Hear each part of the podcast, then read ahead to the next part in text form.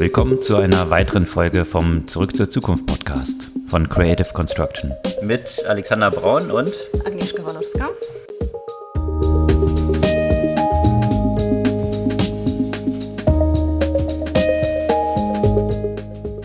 Was gab's Neues letzte Woche? Es kam letzte Woche der Tag, an dem ich gesagt habe, dass mein nächster Laptop von Microsoft kommen wird. Hm. Warum? Also die schon angeguckt, was die äh, angekündigt haben.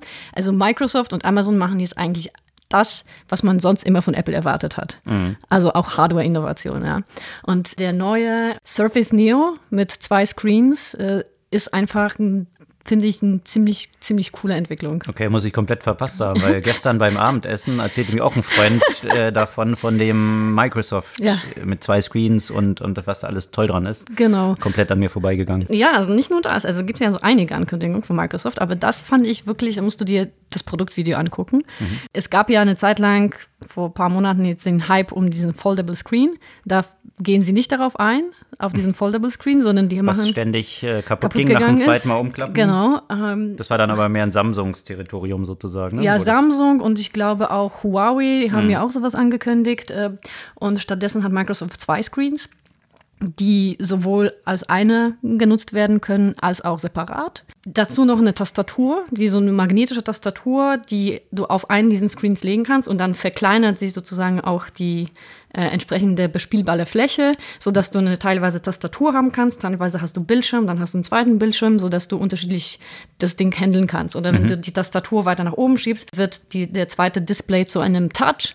Okay. Ähm, also ich finde, das ist äh, wieder so ein recht mhm. kleines Gerät und du hast so viele unterschiedliche Möglichkeiten, das zu bedienen, ja. Mhm. Also wirklich diese Mischung, die das Beste aus einem Tablet und einem Rechner hat und du hast wirklich je nach Use Case einfach so viele unterschiedliche Optionen, das zu nutzen. Mhm. Und äh, das ist sowas, wo ich denke, warum kommt Apple mit keiner Innovation in dem Laptop-Bereich zum Beispiel oder in dem iPad-Bereich. Ne? Die haben doch so einen tollen neuen Bar dort oben unter dem Screen. Ja, super. äh, den kannst du bei Microsoft eben auch haben. Äh, ein Screen kann dazu werden, zu dieser Bar, genau. wenn du die Tastatur mhm. drüber legst. Also, ja. ne? Nein, das war ja auch das, worüber wir schon mal, mehrmals ja. gesprochen haben, wo ich auch spätestens dann, als Apple mit dem Ding rauskam, das war jetzt vor zwei, drei Jahren, zwei Jahren, glaube ich, äh, spätestens dann all meine Apple-Aktien verkauft habe, weil ich lange Geduld hatte und ja. dachte, vielleicht kommt da jetzt wirklich endlich mal noch was richtig Innovatives, aber das war dann gerade wenn man aus der Perspektive auch von User Experience mhm. denkt, ja, und dann macht man noch so ein Touchbar zusätzlich zur Tastatur,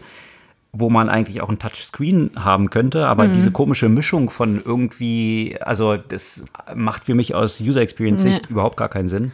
Im Gegensatz zu dem Microsoft-Ding. Ich finde, das mhm. macht genau, das ergibt genau von User Experience so viel Sinn mhm. für all diese Use Cases, äh, unterschiedliche Use Cases, die du haben kannst. Und das ist nicht, nicht das Einzige, was sie angekündigt haben. Wie viele anderen haben sie jetzt auch kabellose Bluetooth-Kopfhörer mhm. angekündigt, äh, die mit Touch-Oberfläche ausgestattet sind, dass die jetzt über den Touch bedienbar sind zum Beispiel. Und die haben acht Stunden Spieldauer. Okay. Wo und, liegen da so die von Apple, die Dinger, und die von Amazon angekündigt? Die sind deutlich kürzer, ich glaube ja. bis fünf Stunden. Die sind acht Stunden mit dem, dem Ladecase, 24 Stunden Battery Time sozusagen. Okay. Also die kommen auch mit so einer Box. Genau, die kommen ja auch mit so einer Box quasi. und Akku, ja. Mhm. Genau.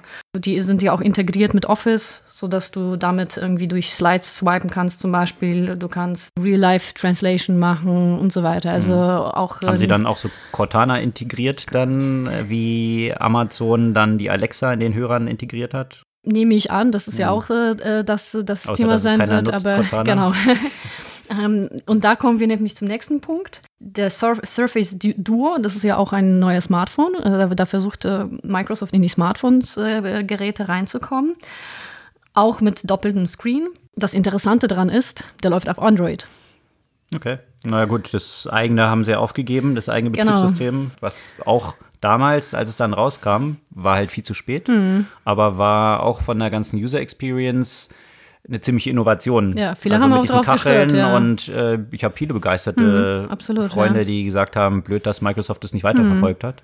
Aber okay, das, das haben sie eingestellt und jetzt auf Android, aber mit eigener Hardware dann weiter. Genau, äh, also werden sie ja quasi in Android Smartphone-Hersteller. Mhm. Die haben jetzt angekündigt, dass sie viel in diverse APIs äh, investieren, dass du trotzdem ganz gute Synchronisation zum Beispiel zwischen dem Smartphone, der auf Android läuft, und deinen sonstigen äh, Windows-Geräten, weil auf dem ähm, Surface und äh, sonstigen Rechner wird ja natürlich weiterhin Windows laufen. Mhm. Also ich bin gespannt. Ich finde es halt schon spannend, ja. was Microsoft eben rausbringt. Diese Entwicklung zu sehen, also genau. dass Microsoft und Amazon ja beide jetzt so einen, ja, so einen, so einen bunten Strauß von Produkt, Hardware, Produktinnovationen gebracht haben und Apple halt mehr so gern bringt, was früher ja, umgekehrt war. Und allerdings. das ist schon interessant zu sehen, diese Wachablösung, die dort recht offensichtlich stattgefunden ja. zu haben scheint. Ja. Ja, was ich spannend fand letzte Woche war eine Entwicklung von einem Fintech in mhm. den USA. Ein Fintech, was den etablierten Playern ziemlich Feuer unter dem Hintern gemacht mhm. hat, schon seit langer Zeit. Robinhood. Mhm. Also eine Aktien-Trading-App, wenn man es jetzt mal ganz knapp zusammenfasst, deren USP ist, dass man keine Gebühren zahlen muss für den Aktienhandel. Und äh, das hat die etablierten Player jetzt schon eine ganze Weile ziemlich unter Druck gebracht, weil die äh, mit Robinhood eben 6 Millionen User gewonnen haben innerhalb recht kurzer Zeit und im Juli dieses Jahres äh, eine ganze Menge Kapital nochmal geraced haben zu einer Bewertung von 7,6 Milliarden. Und das hat natürlich auch hier in Deutschland dazu geführt, dass jetzt einzelne Copycats dann davon entstanden sind. Trade Republic ist mhm. hier so ein Player, der jetzt auch kürzlich eine Series A-Runde gemacht hat. Auch von Project A, ne? Genau. Ja. Mhm. Und jetzt hat sich in den USA aber eine ganz interessante Entwicklung ergeben. Und zwar hat Charles Schwab, was ja also einer der größten Player in dem Markt ist, angekündigt, dass sie keine Gebühren mehr nehmen werden. und das hat einen riesen Druck natürlich sofort auf die ganzen Wettbewerber, also E-Trade, Ameritrade äh, und so weiter ergeben sodass die auch in der gleichen Woche alle angekündigt haben, ihre Gebühren zu streichen. Das hat zunächst mal dazu geführt, dass, naja, die Aktien von, von Charles Schwab um 12 Prozent gefallen sind, die von E-Trade um 19 Prozent und von Ameritrade fast 30 Prozent ist natürlich eine wichtige Einnahmequelle, ja. die sie jetzt unter dem Druck von so einem neuen Player wie Robin Hood dort irgendwie verlieren. Das stellt natürlich aber jetzt so die, die Zukunftsperspektive von Robin Hood so ein bisschen in Frage. Weil wo ist ja deren Competitive Advantage genau. Moment, ne? und was sind so hm. alternative Revenue Streams, mhm. die haben, was natürlich die etablierten mit riesigen Kundenstamm und vielen unterschiedlichen Produkten schon haben. Und das wirft natürlich dann auch wiederum Fragezeichen aus, wenn jetzt die Bewertung von 7,6 Milliarden aufgrund so einer Entwicklung, also manche sprechen davon, ist jetzt wahrscheinlich so halbiert. Was das dann bedeutet, weil natürlich so ein Player wie Robinhood natürlich auch so ein potenzieller Exit-Kanal für eben so Player wie hier Trade Republic sein könnte.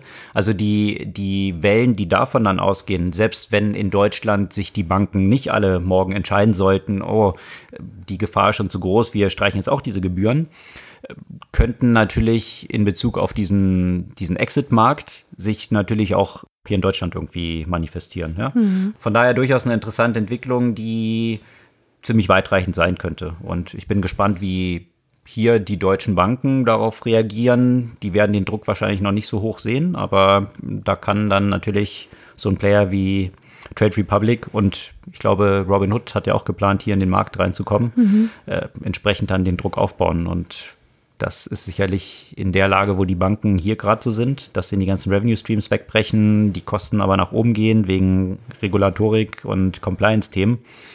Natürlich nicht so die rosigste Aussicht für die ohnehin schon etwas angeschlagenen Player. Mhm. Und wenn wir jetzt in dem Bankenbereich bleiben, da gab es nämlich eine Frage von einem unserer Hörer. Und zwar, äh, ich lese das mal kurz vor. Ihr beschäftigt euch ja sehr stark mit der Facebook-Währung Libra. So langsam werden ja auch deutsche Medien auf das Thema aufmerksam. Ich finde es durchaus interessant, dass PayPal nun aus dem Projekt aussteigt. Gerade von dem Hintergrund, dass der Libra-Chef David Marcus auch noch von PayPal kam. Vielleicht ist dies ein Indiz dafür, dass Libra bisher keine festen Strukturen aufgebaut hat und wohl auch noch kein Sicherheitskonzept gegen Missbrauch aufgelegt hat. Oder was meint ihr?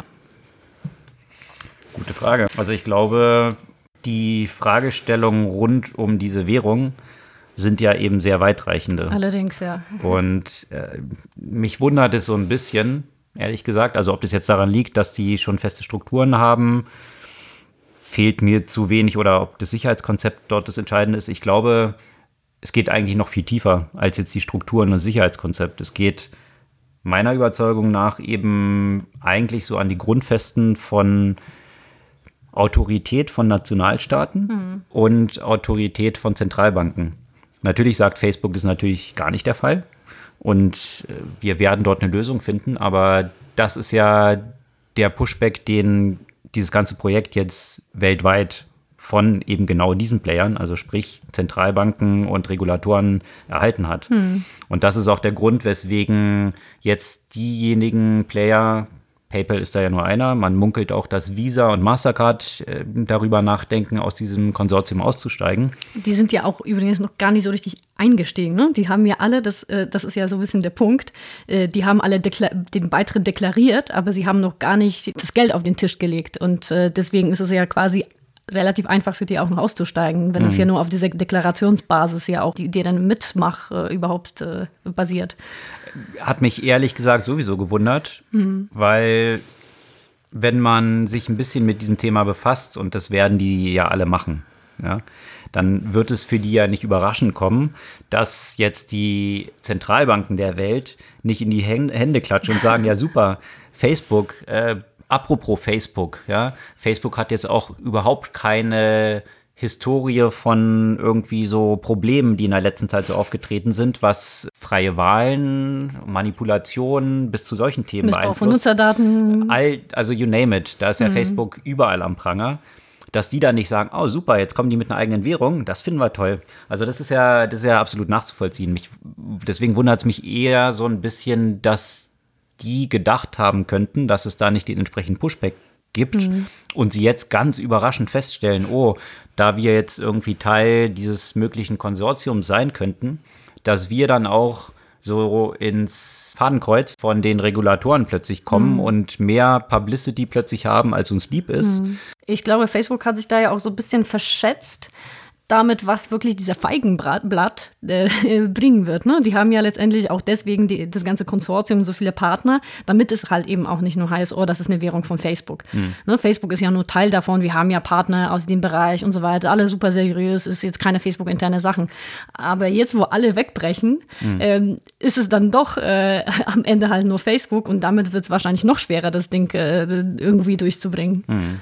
Eine ganz interessante Side-Note die auch sich vergangene Woche ereignet hat, ist, dass ein in einem All-Hands-Meeting von Facebook, wo eben die Mitarbeiter Mark Zuckerberg Fragen stellen können, dass irgendein Mitarbeiter offensichtlich einen Audiomitschnitt gemacht mhm. hat und der an die Öffentlichkeit gekommen ist. Und äh, das demonstriert ja auch so ein bisschen, also das wäre früher so, wie die Mitarbeiter dort äh, wie eine Eins hinter, hinter Facebook standen, sicherlich nicht, äh, hm. nicht denkbar gewesen. Und äh, Mark Zuckerberg hat dann versucht, das Ganze damit so ein bisschen zu entkräften, dass er dann selbst diesen Audiomitschnitt geteilt hat, wiederum, um ja so ein bisschen dem Wind aus den Segeln zu nehmen. Mhm. Aber es kann natürlich nicht im Interesse von ihm gewesen sein, weil dort diskutiert er unter anderem eben auch diesen Pushback gegen Libra und überhaupt die, äh, den Vormarsch da auch von Elizabeth Warren zum Beispiel und vielen in den USA, was jetzt gerade die, die ganze Regulierung von diesen großen Tech-Playern mhm. angeht. Und dass es für Facebook eben eine existenzielle Krise sein könnte, mhm. die dadurch entsteht und sie eben auch entsprechend juristische Maßnahmen ergreifen würden, um dort gegen zu kämpfen. Und äh, ja, das ist natürlich nicht so ideal, dass das jetzt geleakt ist, aber zeigt wahrscheinlich auch so ein bisschen dieses das Vertrauen nicht gewisses nur extern, Zerwürfnis da intern von Facebook. Ja. Da hatten wir ja auch schon mehrfach darüber berichtet mit langen Feature Pieces, die da, die es dazu gab, die auch echt spannend waren, um so ein bisschen die Innenperspektive von Facebook zu bekommen. Mhm. Was sonst eben auch um dieses ganze Thema, jetzt mhm. diese großen Tech-Player und Regulierungen, äh, was ich auch spannend fand, wir haben jetzt ja häufig und deswegen werden wir das diese Folge mal versuchen nicht zu machen, äh, über WeWork gesprochen, aber die, die Welleneffekte, die sich daraus ergeben haben, die gehen natürlich jetzt wesentlich weiter äh, in die ganze Richtung von, von sämtlicher Bewertung, die so in Private Markets erzielt werden, also von, von Startups, die als Unicorns und Dekacorns, also zehnfach Milliarden, Milliardenbewertung mhm. unterwegs sind, häufig eben gepusht durch Softbank. Und ihren 100 Milliarden Fonds, wo man natürlich, wenn man 100 Milliarden investieren will, da muss man halt ziemlich viel an verschiedenen Stellen reinkippen, um überhaupt diese 100 Milliarden irgendwie investiert zu bekommen. Und da hat es jetzt natürlich ziemlich viele Fragezeichen dann gegeben. Ja, also wie ist dort eigentlich das Vorgehen? Was sind die Konsequenzen daraus aus so einem Kollaps jetzt von der Bewertung? Und da gab es eine ganze Reihe von spannenden, zum Teil recht lustigen Artikeln dazu auch, ja, wie arbiträr eigentlich diese Bewertungen in Private Markets eigentlich sind. Ja. Also wenn ich halt sage, und das Beispiel war jetzt Weiß, also diese Media Company, die jetzt da einen Wettbewerber Refinery 29 übernommen hat und gesagt hat, wir haben Refinery zu 400 Millionen bewertet und unsere Bewertung nach der Übernahme als gemeinsame Entität ist jetzt 3,6 Milliarden da kann man sich jetzt fragen, okay, wie genau kommt es zu dieser Zahl? Dass ich jetzt sage, meine Wohnung ist irgendwie 12 Millionen wert, äh, wenn die Nachbarwohnung irgendwie nur 100.000 wert ist, kann ich jetzt einfach mal sagen. Ja? Ähm, ob das dann jemand zahlt dafür, ist eine weitere Frage. Und da gibt es natürlich jetzt Indikatoren dazu, weil ein großer Investor, der bei Weiß mit drin ist, Disney, der zum Beispiel seine Anteile von, ich glaube, über 30 Prozent an Weiß mit null Dollar in seinen Büchern stehen. Und zwischen 0 Dollar und 3,6 Milliarden ist natürlich ein ziemlich große Gap. Ja. Und ja, jetzt kann man, solange das aber keiner zahlen muss, kann man jetzt davon ausgehen, ja, vielleicht ist es 3,6 Milliarden, vielleicht ist es 0. Ähm, man weiß es nicht. Sollten wir unsere Firma jetzt vielleicht auch auf 3 Milliarden bewerten oder Na klar. Kein also, Problem. Dann sind wir, wir, sind jetzt offiziell auch ein Unicorn. Und darüber gibt es natürlich jetzt viele Diskussionen, ja, also was, welche, was der Aussagekraft ist. Und ich finde auch, so eine interessante Überlegung, dass, dass man es irgendwie keinem so richtig recht machen kann. Ja? Weil mhm. einerseits, wenn ich an die Dotcom-Bubble zurückdenke, da gab es ja dann die Diskussion, wie gefährlich das war für Privatanleger, dass lauter solche Unternehmen, die noch gar nicht ein Proven Business Model hatten, an die Börse geschickt wurden und letztendlich die Kleinanleger dann die Doofen waren, weil sie die Verluste zu schlucken hatten. Und bis vor kurzem war die Diskussion noch, ja, diesmal ist es halt anders, weil die Kleinanleger sind jetzt geschützt, weil diese ganzen Spekulationen eigentlich in den Private Markets mhm. stattfinden. Jetzt geht es genau in die andere Richtung, dass plötzlich gesagt wird, also da ist zum Beispiel der CEO von Salesforce und Gründer, äh, Mark Benioff, aufgetreten und hat äh, angekreidet, dass diese Startups viel zu spät an die Börse gehen und hat seinen Salesforce als ein Beispiel genommen. Die, die sind halt wesentlich früher mit einer ich glaube damals 100 Millionen äh, Bewertungen an die Börse gegangen und mussten sich dann dort beweisen. Also es gibt halt diese. Diesen, damals gab es ja auch noch keine Milliardenbewertung. Das ist genau so ein bisschen der Punkt, ja. Also das, das, äh, da kommt dieses Thema, bekommt dieses Thema dann auch eine politische Dimension, ja. wenn man die Geldpolitik der ganzen Nationalbanken anschaut und äh, Nullzins- oder Negativzinspolitik es ist einfach so viel Geld in den Märkten, das was irgendwie eine Anlage sucht. Und mhm. früher oder in der ersten Dotcom-Phase war es halt so, man musste sich das Geld über den Börsengang beschaffen, um diese Startups weiter wachsen lassen mhm. zu können. Mittlerweile ist es so, dass halt viele von diesen Venture-Fonds gesagt haben, wenn wir so billig an Kohle rankommen, warum sollen wir die Gewinne, die wir erzielen können, an die Public Markets abgeben über einen Börsengang? Deswegen lassen wir die doch möglichst weit als Private Company wachsen und verbuchen dann einen Großteil der Gewinne bei uns. Und, und geben die Verluste an die öffentlichen Markt. Im Zweifel, ja. Und das sieht man jetzt eigentlich als so eine ganz gute Reinigungskraft der Märkte mhm. an diesem Beispiel WeWork, dass diese Rechnung irgendwie nicht ganz aufzugehen scheint. Und äh, jetzt weder das Modell, was man damals in der Dotcom-Phase hatte, wo man gesagt hat, möglichst früh floaten, noch möglichst spät, mhm. äh, so die das Alleinheilmittel für alles ist. Und, wenn wir jetzt gerade bei Bewertung und äh, der Tatsache sind, dass es eigentlich ohne Ende Geld in dem Markt gibt. Ein äh, Artikel zum Thema Investitionen in den Bereich EdTech, also in Education Technology. Mhm. Und das ist ein weltweit ein 4 Billionen, also nicht Billion, Milliarden, sondern wirklich Auf Deutsch Billionen, Billionen. Billionen Markt äh, global, bei dem man ja auch definitiv sagen kann, dass er so ein bisschen Disruption gebrauchen könnte. Und im letzten Jahr wurden da lediglich nicht mal anderthalb Milliarden Venture Capital investiert. Und das ist nur ein Prozent von dem gesamten US Venture Funding.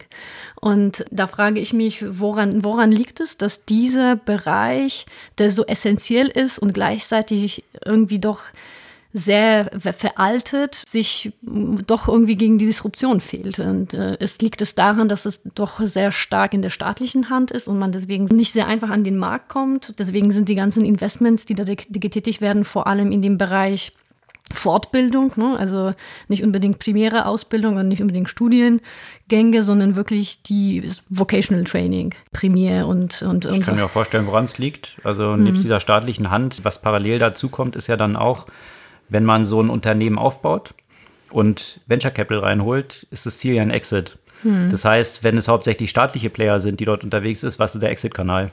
Also ist der Exit-Kanal dann nur ein Börsengang? Ähm, was eine Option ist. Ähm, aber wenn ich halt mehr Exit-Kanäle habe, wie jetzt irgendein Google, was Geld in bestimmte Mark Märkte pumpt oder die ganzen großen Tech-Player, die solche hm. Riesenübernahmen machen können, wenn dieser Exit-Kanal eben nicht so weit offen ist, weil es nicht so viele in diesem Bereich AdTech gibt, die die finanziellen Ressourcen haben, um solche Akquisitionen zu machen, beeinflusst es natürlich wiederum auch so ein bisschen die Attraktivität von dem Modell, in diesen Markt reinzugehen. Aber ist es zwangsläufig, also ist es zwangsläufig so, dass der Markt in der Hand von, in der staatlichen Hand bleiben wird und gäbe es dann trotzdem nicht potenzielle Käufer oder potenzielle Exit-Partner bei so etwas wie Google etc. Ja, die, ne? Frage stellt sich bloß, ja. das ist dann eine größere Wette, ja. darauf zu wetten, wie sich ein Markt auch, ne? entwickeln könnte, versus ich habe schon einen klaren äh, potenziellen hm. Exit-Player, der das Ding übernehmen will. Und aus Risikominimierungsperspektive finde ich es nachvollziehbar. Mhm. Aber nichtdestotrotz, die Kehrseite davon ist ja, dass es umso mehr Potenzial dann gibt, tatsächlich diesen Markt zu disrupten und dort ein großer Player zu werden, wenn eben der noch nicht so besetzt ist, sondern noch äh, ja, mit vielen kleineren Playern dort unterwegs ist. Also mhm. Also dort, dort diesen Markt umzukrempeln und dann eben vielleicht als nächstes Google, in Anführungsstrichen, eben so zu besetzen. Das kann bietet mir, natürlich ja. dann viel Potenzial, aber natürlich mhm. auch höheres Risiko und von daher wahrscheinlich limitiertere Investments. Aber gerade jetzt, wo so viel Geld in den Markt ist, ist vielleicht äh, der richtige Moment. Ja. Weil, äh, weil ich, ich kann mir durchaus vorstellen, dass derjenige, der genau diesen Markt besetzt und sich in diesem Markt etabliert, ich meine, wenn du die Leute ausbildest, dann hast du einen erheblichen Einfluss letztendlich mhm, auf ihre klar. Zukunft. Ja? Und ähm, das sollte auch eigentlich im Interesse von vielen Playern sein, möglichst früh in diesem äh, Markt eigentlich involviert zu sein. Mhm. Also ein größerer Player oder zumindest, also hm, nicht ganz kleiner Player ist ja LinkedIn immerhin. Mhm. Ja? Also es ist natürlich jetzt nicht diese, gehört nicht so zu diesem Big Four. Mhm. Aber die haben ja auch in diesem Bereich mit Linda eine ziemlich große Akquisition gemacht, die auch über eine Milliarde, glaube ich, lag ja, ist attraktiv sicherlich, mhm. aber ist jetzt noch nicht diese, diese krassen Multiples. Aber nee. sicherlich ist äh, zu sehen, dass LinkedIn das als ein zentraler Erfolgsfaktor auch für ihre eigene Plattform hm. identifiziert hat und das dort immer stärker versucht zu integrieren. Aber auch die steigen sehr spät in den ganzen Lernzyklus ein. Ne? Das, hm. ist, das ist ja quasi der ganze Content ist für Leute, die bereits ausgebildet sind, die einfach nur ihre Fähigkeiten weiter aufbauen wollen, die sich zusätzliche Skills beschaffen wollen. Hm. Aber das ändert jetzt nicht viel an dem grundsätzlichen Bildungsmarkt halt. Ne? Ja. Naja, also ich finde es ein grundsätzlich ein spannendes Thema und, und äh, interessiert mich, was, was sich da tut in den nächsten Jahren. Absolut. Also eines der zentralen Themen, ja, also die ja. Ausbildung, ja. Und die Frage, die sich äh, da für mich so ein bisschen anknüpft, äh, das Thema, was sich eben da im Kontext ja aufgebracht hat, sind diese großen Player.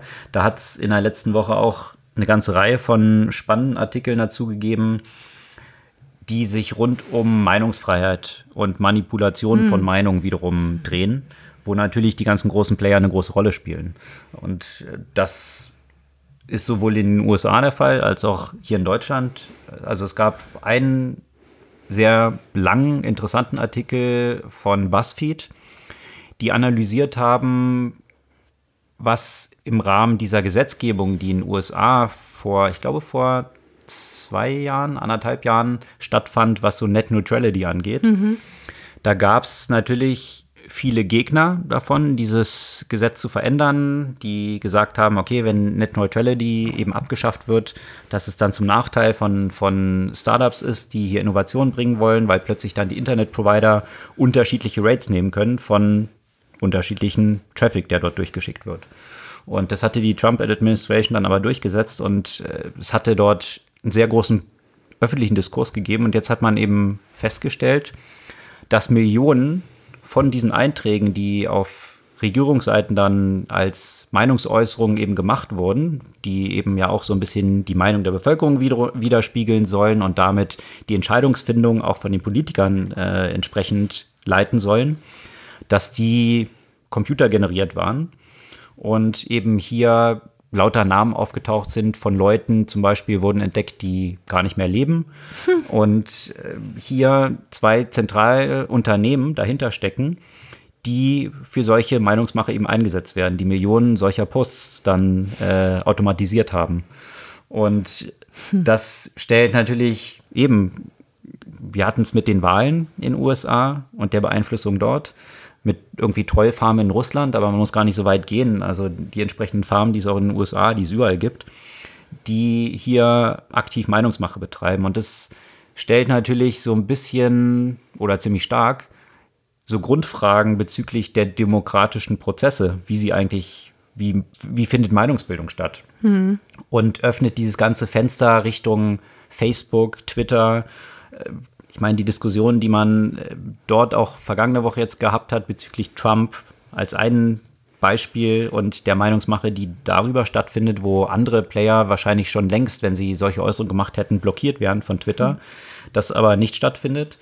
Und hier war dann wiederum ein interessanter, längerer Artikel im New Yorker zu dem Thema, wie halt die Meinungsfreiheit eigentlich uns korrumpiert ja? Hm. Also steile These auch. Mhm. Aber das zeigt genau dieses Thema auf und diese Schwierigkeit, die dort eigentlich so existiert. Deutschland gibt es ja auch ein Pendant dazu, was jetzt äh, mit Renate Künast, die hier geklagt hatte, gegen Verunglimpfung, wo sie beschimpft worden ist im Internet äh, oder auf Facebook, glaube ich, war das sogar, und wollte hier ausfindig machen, wer dort hintersteckt. Und das Landgericht Berlin hatte das dann abgelehnt und hat es als freie Meinungsäußerung bezeichnet. Und das ist jetzt genau die Frage, wo hört freie Meinungsäußerung auf? Hm. Und was ergibt sich daraus dann auch als Konsequenz für die Unternehmen, die solche Messages durchlassen. Also sprich ein Facebook und ein Twitter. Und die Diskussion, die kann eigentlich ja noch ein bisschen weitergeführt werden. Twitter und Facebook sind Privatunternehmen. Die sind eigentlich in dieser ganzen Diskussion gar nicht an den Grundsatz der freien Meinungsäußerung gebunden. Jetzt mal abgesehen davon. Sie beziehen sich halt so ein bisschen darauf und versuchen dann zu sagen, ja, sie sind ja kein Medienunternehmen, deswegen sind sie auch nicht so zu regulieren wie Medienunternehmen, weil wenn so eine Meinungsäußerung in einem offiziellen Medienunternehmen stattgefunden hätte, dann hätte es eine Klage hätte es gegeben, eine Klage gegeben und sie mhm. hätten das entfernen müssen. Mhm. Und das ist genau die Diskussion, die natürlich ein sehr breites Feld dann aufzeigt. Wie kann man dann eigentlich gegen Facebook vorgehen? Und das Beispiel hier in Deutschland ist, dass es gar keinen Ansprechpartner eigentlich in Deutschland mhm. gibt. Es gibt hier in Berlin eine Kanzlei Freshfields, die quasi dann irgendwelche Complaints an Facebook weiterleiten können. Die müssen natürlich auf Englisch eingereicht sein, ja, obwohl Facebook in Deutschland kein Problem zu haben scheint, in Deutsch zu kommunizieren. Also all diese Themen, die sich dort drum so stricken, was ist wirklich Meinungsfreiheit, was ist Verunglimpfung, was macht es mit der Demokratie und was ist die Konsequenz von solchen Plattformen. Also da gab es eine Menge spannender Artikel und auch ein interessantes Research von, von Pew, die weiterhin festgestellt haben, dass immer mehr Leute, in den USA besonders, aber auch in Deutschland mit steigender Tendenz, sich eben über Facebook vor allem, Twitter auch, aber in geringerem Ausmaß informieren und darüber ihre News nehmen. Und äh, gleichzeitig die Leute aber da sich sehr unangenehm mit fühlen, also sie machen gleichzeitig auch die Aussage, dass diese Plattformen zu viel Kontrolle über diese Meinungsmache und die News, den Newszyklus haben. Ja. Aber sie nutzen es gleichzeitig auch so. Also das ist jetzt nur die Aussage in diesem Research, was, was, was die Leute eben dazu gesagt haben. Mhm. Und das finde ich halt schon spannend, diese, dieser Spagat, der dort irgendwie so stattfindet. Alle nutzen es zur Information. Äh, dieser Konflikt von, was dort alles kommuniziert werden kann, was eben weit weitergeht als diese klassischen Medien und dann aber auch eben das Gefühl von den Leuten, dass die Macht von diesen Plattformen viel zu groß ist, was dieses Thema angeht. Was natürlich auch wiederum diese ganzen Regulierungsdiskussionen jetzt treibt, die in den USA und auch hier stattfinden. Ich hatte ja selbst äh, letzte Woche so ein Problem mit Facebook, wo, wo ich auch daran gescheitert bin, dass ich festgestellt habe, man kann bei Facebook auch nichts melden und dazu einen Kommentar schreiben. Ich habe eine Gruppe nämlich gemeldet, die mhm. in ihren Gruppenregeln äh, stehen hatte, dass äh, Menschen mit ausländischen Namen pauschal abgelehnt werden. Okay. Und das habe ich der Facebook gemeldet, aber die haben nichts Falsches an dieser Gruppe erkannt. Wahrscheinlich, weil sie diese Gruppenregeln gar nicht gelesen haben. Mhm. Und das finde ich dann ja auch seltsam, dass, dass du da doch ein bisschen in einem rechtsfreien Raum bist. Mhm. Ich habe äh, mich informiert, auch äh, habe an die Antidiskriminierungsstelle geschrieben. Mhm. Und ja, das heißt halt, ja, wenn das natürlich ein Arbeitgeber oder ein Laden oder was auch immer so, so, sowas an der Tür stehen hätte, dann wäre das ein klarer Fall. Mhm. Bei einer Facebook-Gruppe kann man da eigentlich nichts machen. Okay. Weil mich das ja auch äh, nicht in dieser Hinsicht beeinträchtigt, dass ich da keinen Job bekomme oder sonst noch was halt. Ne? Mhm. Und ähm, das, das zeigt so ein bisschen, dass das ja auch nicht so ganz klar ist, nicht ganz klar reguliert mhm. und dass vieles, was eigentlich im echten Leben nicht möglich ja, wäre, absolut. dann dort, dort doch möglich ist. Mhm. Ähm, aber in dem und zeigt eben auch so ein bisschen die Ratlosigkeit der Regulatoren ja. eigentlich auf und das war auch in einem Artikel eben betont. Eigentlich könnte man das relativ einfach, also äh, einfaches Thema ist es nicht, aber solche Basisgrundsätze wie das halt ein Unternehmen wie Facebook dann hier einen Ansprechpartner haben muss, mhm. der auf Deutsch auch kommuniziert und der dann plötzlich, und das wäre dann wahrscheinlich die Konsequenz, überhäuft wäre mit Beschwerden und Anfragen, würde natürlich einen entsprechenden Druck dann auch bei Facebook erzeugen, dass sie dieses Thema ein bisschen höher priorisieren müssten. Und hm. das liegt natürlich in, in dem Verantwortungsspektrum auch hier vom, vom Regulator. Hm. Beim Thema eben Meinung, Meinungsmache und, äh, und auch Einfluss von sozialen Medien hm, vergessen wir immer gerne noch äh, das andere große Medium, nämlich TikTok. Und äh, da gab es sehr viele lange Beiträge zum Thema TikTok in der vergangenen Woche. Mhm. Unter anderem die Begründung, warum es eigentlich bei TikTok wenig von so einem typischen politischen Diskurs gibt. Und dazu gibt es unterschiedliche Gründe. A, man könnte TikTok doch so ein bisschen als den Export von chinesischen Zensur sehen, weil es werden viele Themen einfach pauschal abgelehnt viele Themen, die in Richtung politischer Diskurs und so weiter gehen. Ne? Und das ist nicht nur in China, sondern das ist grundsätzlich, wenn du irgendwelches Video postest, in dem du zum Beispiel eine große Vorliebe für Trump äußerst, kannst du gesperrt werden. Mhm. Und auch zum Beispiel viele Themen werden geblockt, wie das ganze Thema LGBT mhm. zum Beispiel. Also alle Themen, die potenziell kontrovers sein könnten. Irgendjemand Anstoß dran nehmen könnte. Genau, und äh, werden sie alle gesperrt. Und deswegen positioniert sich auch so ein bisschen TikTok als so Friede, Freude, Eierkuchen und einfach nur lustiger Content. Aber das hat dann ja auch die entsprechende Kehrseite. Dass vieles, ja, was auch sinnvoll zum Diskurs beitragen könnte, natürlich gar nicht dort erscheinen kann. Aber es gibt noch einen anderen Aspekt. Und dazu habe ich einen sehr langen Beitrag gelesen. Und zwar zu der Zeitkomponente die auf TikTok nämlich in vielerlei Hinsicht nicht existiert. Wenn du auf Facebook bist, auf Twitter bist, auf YouTube, auf allen Plattformen, weißt du, wann der Inhalt hochgeladen wurde, weißt, wenn, wann kommentiert wurde und so weiter. Das mhm. ist bei TikTok überhaupt nicht der Fall. Hat man keinen Timestamp? Nee, man hat keinen Timestamp. Nee, man hat keinen kein Timestamp und äh, der Algorithmus priorisiert ja auch keine neuen Inhalte, sondern es kann ja auch sein, dass irgendwelche Inhalte hochkommen, die schon einen Monat alt oder zwei Monate alt sind. Mhm. Das hat natürlich auch unterschiedliche äh, Konsequenzen. Ne? Du kannst es ja auch nicht überprüfen, wenn irgendwas gepostet wird mit irgendeiner äh, Information. Ist es jetzt passiert? Ist es vor einem Monat passiert? Die argumentieren dadurch, wir sind kein News-Kanal, deswegen soll das ja eigentlich keine Relevanz haben. Darüber haben sich auch schon einige von den Creators sozusagen beschwert, mhm. die einfach Informationen posten, die eine Zeitkomponente haben, die dann entsprechend an Relevanz verliert. Aber Zeit existiert auf TikTok aus einer anderen Perspektive auch nicht.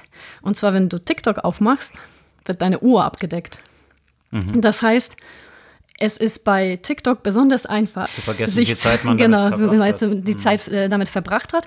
Und auch dass die Tatsache, dass es keine Timestamps gibt, auch dazu führen, dass die Leute noch viel mehr Inhalte gucken, weil wenn du dann irgendwie durch Instagram oder Facebook scrollst und dann siehst, ah ja, das ist schon zwei Wochen alt, interessiert mhm. mich nicht so sehr, dass es dann, dass äh, die Leute doch irgendwie mehr Interesse an Aktualität haben mhm. und da es dort diese Komponente überhaupt keine Rolle spielt, kannst du endlos scrollen, hast du noch mehr diesen, diesen endlosen Content, äh, mhm. weil du nicht dadurch eingeschränkt wirst, dass das schon alt ist. Mhm. Also ein sehr interessanter Beitrag, der da bei dem Thema sehr in die Tiefe auch geht. Okay.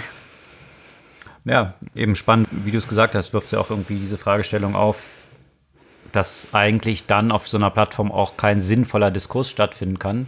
Und damit ist man aber auch wiederum an der Fragestellung, was ist ein sinnvoller Diskurs? Ja. Ne? Und das ist genau die Schwierigkeit. Mhm. Ne? Also sicherlich, es gibt da nicht schwarz und weiß. Also klar, es gibt schwarz und weiß, das gibt es auf jeden Fall. Aber es gibt halt auch viele Grautöne dazwischen und die sind die schwierigen. Ja. Und das ist jetzt natürlich wirklich fraglich. Man hat ja dann bei Twitter Einzelne gesperrt, ja, so ein Janulopoulos und, und äh, mhm. so ein paar, die, die da sehr offensichtlich am Agitieren waren, hat aber auch sehr lange gedauert.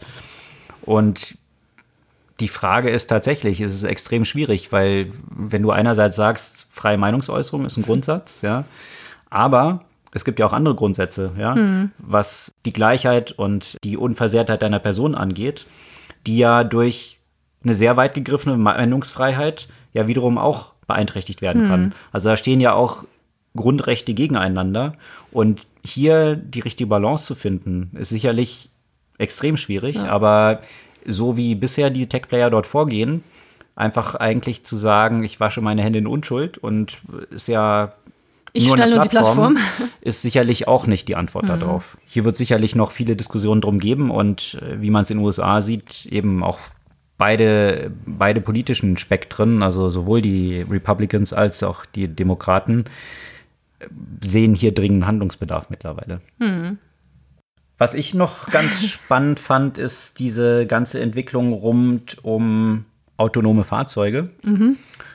die ja natürlich auch sehr gehypt war und vor ein paar Jahren dachte man, nachdem man diese lustige Google-Kugel gesehen hat von diesem Auto, was da rumfuhr und tolle Videos von Google auch verbreitet wurden, wo man dieses Auto dann in San Francisco so kurvige Straßen langfahren sah, dachte man, okay, morgen werden die überall unterwegs sein. Es hat sich jetzt ja so ein bisschen rausgestellt, dass es dann doch nicht ganz so schnell geht und das schlägt sich jetzt auch wieder in so Bewertungen von Unternehmen wie Waymo, die ja zu Google gehören, mhm. die vor einem Jahr noch mit 175 Milliarden bewertet wurden, jetzt nur noch so bei 105 Milliarden. Also die Erwartungshaltung, wann diese Player auf die Straße kommen, ist ziemlich dezimiert dementsprechend auch in Konsequenz die Erwartungshaltung, was man von so Playern von Uber und Co. erwartet, die ja eigentlich ihr Geschäftsmodell nur profitabel bekommen können, wenn sie eben die Fahrer aus dieser Gleichung entfernen. Und diese Self-Driving Cars werden wahrscheinlich nicht so schnell kommen, dass das Geld ausreicht von Lyft und Uber, ja, um dort noch hinzukommen. Deswegen probieren die jetzt ja lauter neue Modelle auch aus. Ja. Und was ich aber spannend ja. fand, ist, dass dann eben der Sebastian Truhn, ja, der genau. ja diese Projekte dort bei Google mhm. vorangetrieben hat, Self-Driving Cars, jetzt nicht mehr an Self-Driving Cars arbeitet, sondern eigentlich, ja, wie nennt man es, irgendwie fliegenden Autos oder Personendrohnen oder ja, irgendwie so. Ja. Also sprich auch so ein Player, der in Deutschland hier unterwegs ist, äh, ist ja recht bekannt, Volocopter. Mhm. Äh, an so einem Unternehmen arbeitet Sebastian Truhn jetzt und hat gesagt, dass eben selbst fliegende Fahrzeuge früher kommen werden als selbstfahrende Fahrzeuge, weil du eben nicht diese diese Problematik hast mit irgendwelchen äh, Baustellen, mit, mit Leuten, die auf die Straße laufen und hin und her, dass es in der Luft ein bisschen weniger Möglichkeiten gibt, wogegen zu fliegen, als wogegen zu fahren auf der Straße. Wobei, wenn alle dann fliegend unterwegs sind, dann ist das nächste Thema, aber da gibt es mittlerweile ja auch, wie diese Drohnen da schon unterwegs sind mit so Detection-Mechanismen, ist, äh, ist ja auch schon faszinierend. Aber eben, so scheint sich das ein bisschen verschoben zu haben. Also kriegen wir vielleicht doch fliegende Autos früher als die selbstfahrenden Autos? Das ist eine gute Frage. Auf jeden Fall ein Aspekt, ähm, der dafür auch spricht, gerade in Ländern, wo es vielleicht Regionen gibt, die nicht so ganz gut zugänglich sind. Und äh, gut, in Deutschland ist vielleicht jetzt nicht so stark das Problem, aber in den USA, wo es auch große Flächen gibt, die, wo es vielleicht nur eine Zugangsstraße gibt. Ähm, das ist ja auch eine neue Möglichkeit für Mo Mobilität und auch vielleicht für die Entlastung der Städte, weil auf einmal auch Gebiete interessant werden können, die bisher nicht so gut waren aufgrund der limitierten Mobilitätsmöglichkeiten. Mhm. Und jetzt mit so einer fliegenden, fliegenden Taxi, fliegenden Auto. Wo nicht alle Downtown San Francisco wohnen müssen, genau. sondern sich diese Situation dadurch ein bisschen entspannen kann, dass ich vielleicht auch weiter weg wohnen kann und mit so einem fliegenden Auto trotzdem zur genau. Arbeit dort kommen kann. Und Luftlinie ist meistens näher als, ja. als Straße. Ja. Äh, aber auch gerade von der Perspektive, dass eine andere äh, Meldung ja auch letzte Woche kam, also und zwar, dass UPS eine Lizenz quasi für eine Drohnenflotte bekommen hat von der FAA, führt halt genau im Zweifel dazu, was du gesagt hast. Naja, es ist im Moment noch so, aber wenn sich alle in, diese, äh, in diesem Umfeld dann taumeln, dann mhm. ist es im Zweifel auch nicht so viel besser, weil ähm, wenn es dann letztendlich Delivery Drones gibt, die, die dann ja auch diesen Space besetzen, mhm dann musste ja trotzdem auch wiederum der Luftverkehr dann irgendwie geregelt Klar. werden. Aber hat man ja viele Ebenen im Zweifel. Man hat, ja, man, man hat ein paar mehr Ebenen als auch eine Straße, das, mhm. das auf jeden Fall. Aber das äh, muss, da muss ja auch schnell irgendeine Art Verkehrsordnung äh, mhm. für diesen Bereich halt kommen. Ne? Mhm. Plus natürlich soll man ja auch nicht vergessen, dass es ja auch trotzdem weiter Flieger gibt und mhm. äh, die sollten vielleicht ja auch nicht von solchen Geräten gestört werden. Da kann es nämlich sehr schnell sehr ungemütlich werden.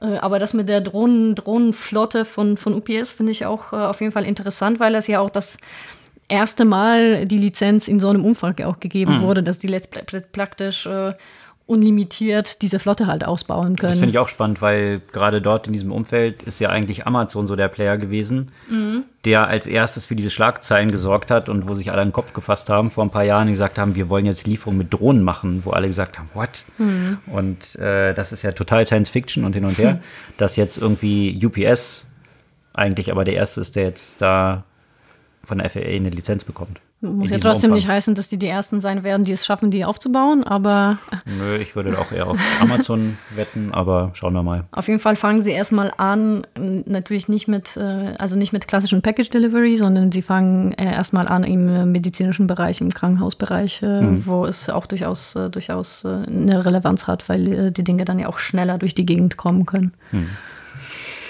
Ja, viele Themen. Sehr viele Themen, ja. So viel soll es für heute, was die Themen angeht, gewesen sein. Hast du einen Buchvorschlag? Ja, passend dazu, dass unsere Themen ja auch so unterschiedlich sind. Ein wirklich super Buch. Also es hat mir richtig, hat richtig Spaß gemacht es zu lesen. Range, While Generalists Triumph in Specialized Word von David Epstein. Okay. Mit dem anderen Epstein hat er, glaube ich, nichts zu tun. Hm. Auf jeden Fall geht es in dem Buch darum, also ich kenne das ja auch selbst aus, aus, aus meinem eigenen Leben, dass mir auch mal vorgeworfen wurde, du bist ja aber nicht genau auf dieses Thema spezialisiert. Und für mich war es immer relevant, mich mit sehr vielen Themen zu befassen, weil man dann halt Schlüsse ziehen kann äh, aus Gebieten, die theoretisch miteinander nichts zu tun haben. Und das ist genau das, wofür er argumentiert, mhm. dass potenziell sehr spezialisierte Menschen, und da bringt er den äh, Beispiel von dem Challenger Unfall, mhm. der beim Start explodiert ist. Der sieht zum Beispiel diesen, äh, als Ursache dieses Unfalls die Tatsache, dass die alle Leute dort Spezialisten waren und mhm. die überhaupt nicht darüber nachgedacht haben, was für andere Faktoren zum Beispiel äh, eine Rolle spielen können. Okay. Und ähm, der, der, weiterhin bringt Beispiele von sehr vielen Leistungssportlern, wie zum Beispiel Roger Federer, der, der erst sehr spät in seinem Leben sich entschieden hat, dass, äh, dass genau Tennis eigentlich sein Hauptsport sein wird und er früher alle möglichen Sportarten ja auch getrieben hat, auch Fußball relativ äh, auf hohem Niveau und so weiter. Und, und viele Beispiele von sehr vielen Entdeckungen, auch Nintendo, die Ge Geschichte mhm. von Nintendo, die alle genau darauf basieren, dass die Leute nicht von Anfang an sich auf mhm. eine Sache spezialisiert haben, sondern dass die eben diese eine Sache dadurch erkannt haben, dass sie in sehr vielen mhm. Bereichen mhm. zu Hause waren und sich für sehr viele Sachen interessiert Geht ja haben. zurück bis Leonardo da Vinci, der jetzt auch nicht ein Experte nur in einem Bereich Exakt. war, sondern eben. Es war ja auch früher mehr so der Standard, so ein Poly mhm. Polymath zu sein. Stadtfachidiot. Und, und in der letzten Zeit hat sich das alles sehr spezialisiert und gerade von der Perspektive dessen, dass, ähm, wenn, wenn wir darüber sprechen, welche Rolle dann zum Beispiel auch künstliche Intelligenz spielen wird und die genau solche hochspezialisierten Jobs zum Beispiel oder Tasks ersetzen kann, mhm. äh, wird es noch wichtiger sein, und da sind wir auch wieder bei dem Thema Bildung, mhm. äh, Leute auszubilden, die eben keine Fachidioten sind, sondern die ein breites Spektrum von Wissen und auch breites Spektrum von Interessen haben, mhm. weil, weil du musst dich einfach erstmal für die Sachen interessieren, um dieses Wissen dir zu besorgen. Mhm. Also für, für jeden, der sich irgendwie mit Innovationen befasst, auf jeden Fall ein super wichtiges Buch, finde ich. Range von David, David Epstein, Epstein, Why Generalists Triumph in a Specialized World. Leseempfehlung für diese Woche. Nächste Woche eine neue. Und das soll es für heute gewesen sein. Heute etwas länger, weil die Themen auch äh, sehr umfangreich waren, die äh, diese Woche so auf dem Tablett standen. Wir freuen uns über euer Feedback, eure Rückmeldungen, wie wir es ja auch hatten. Heute lassen wir auch gerne hier mit in unser Podcast mit einfließen. Wenn ihr irgendwelche Fragen habt, Feedback immer gerne. Und natürlich freuen wir uns auch über Follows damit noch mehr Leute auch von unserem Podcast hören und freuen uns auf kommende Woche. Bis dann.